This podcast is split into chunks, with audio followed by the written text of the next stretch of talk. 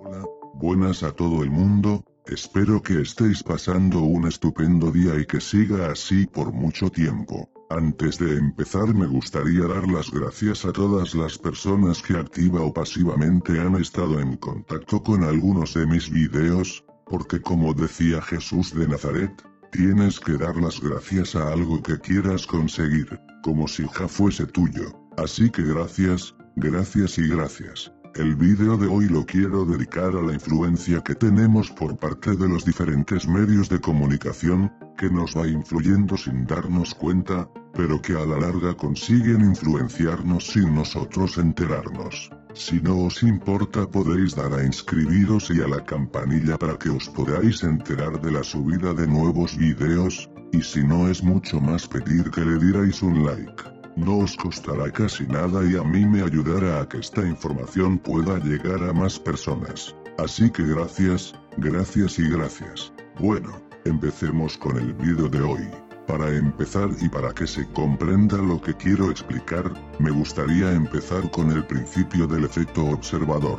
El principio del efecto observador es una teoría de la física cuántica que establece que la observación de un fenómeno cuántico, como una partícula subatómica, afecta el resultado del experimento. En otras palabras, el acto de medir o observar una partícula en movimiento cambia su estado y puede influir en el resultado del experimento.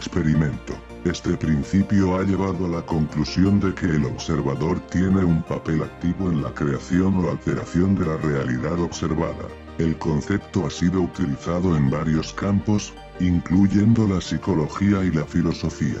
¿Qué quiere decir esto? Pues que si nosotros pensamos de una determinada manera sobre algún asunto, nosotros al observarlo y dedicarle nuestro tiempo, lo más probable es que obtengamos el resultado que en nuestro subconsciente tenemos, por efectos observados, porque tenemos la capacidad de cambiar el resultado, tal y como dice el principio del efecto observador. Recuerda, que tu efecto observador lo determina tu subconsciente, son las creencias que vas asumiendo a lo largo de tu vida, por diferente vas, ya puede ser experiencias vividas, emociones, y la educación adquirida. Lo que quiero decir con esto, es que ti tienes la certeza de que algo va a pasar de una determinada manera, al observarlo y darle energía, influyes en su resultado por el principio observador. Una vez explicado esto, quiero retomar el tema que he comentado al principio del video, donde los medios de comunicación,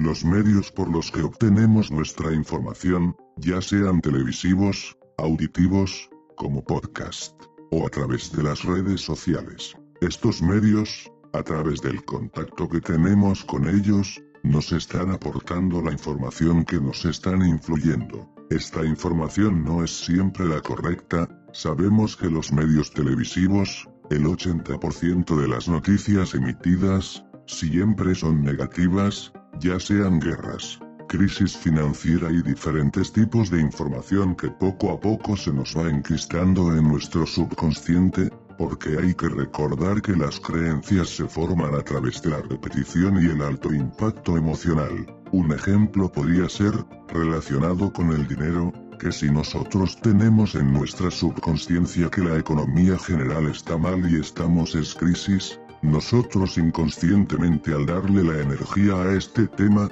a través de nuestra subconsciencia, esta aportación será negativa. Y ya puedes imaginarte, que si tú aportas tu parte negativa sobre la economía, imagínate cientos y miles de personas que tienen los mismos pensamientos, influidos por las malas noticias, cuánto pueden influir en un resultado global. No quiero decir que sea cierto, pero si quisieran los más poderosos, conseguir algo, influyendo en nuestras mentes, a través de estas noticias, para poder llegar a conseguir sus objetivos. Es especular mucho, pero no imposible. Lo dejo ahí para que podáis reflexionar sobre este tema. Mi consejo es que dejemos de ver todas estas noticias negativas que tenemos a todas horas por todos los medios disponibles. Recuerda que tienes que alejarte de lo negativo, porque nuestro objetivo es obtener siempre pensamientos positivos para nuestro desarrollo personal y nuestros objetivos. Bueno, Hasta aquí el vídeo de hoy, espero que os haya gustado, haber estado a la altura y haber hecho un trabajo sublime. Si tenéis alguna sugerencia para algún video, ponerlo en comentarios y haré todo lo posible.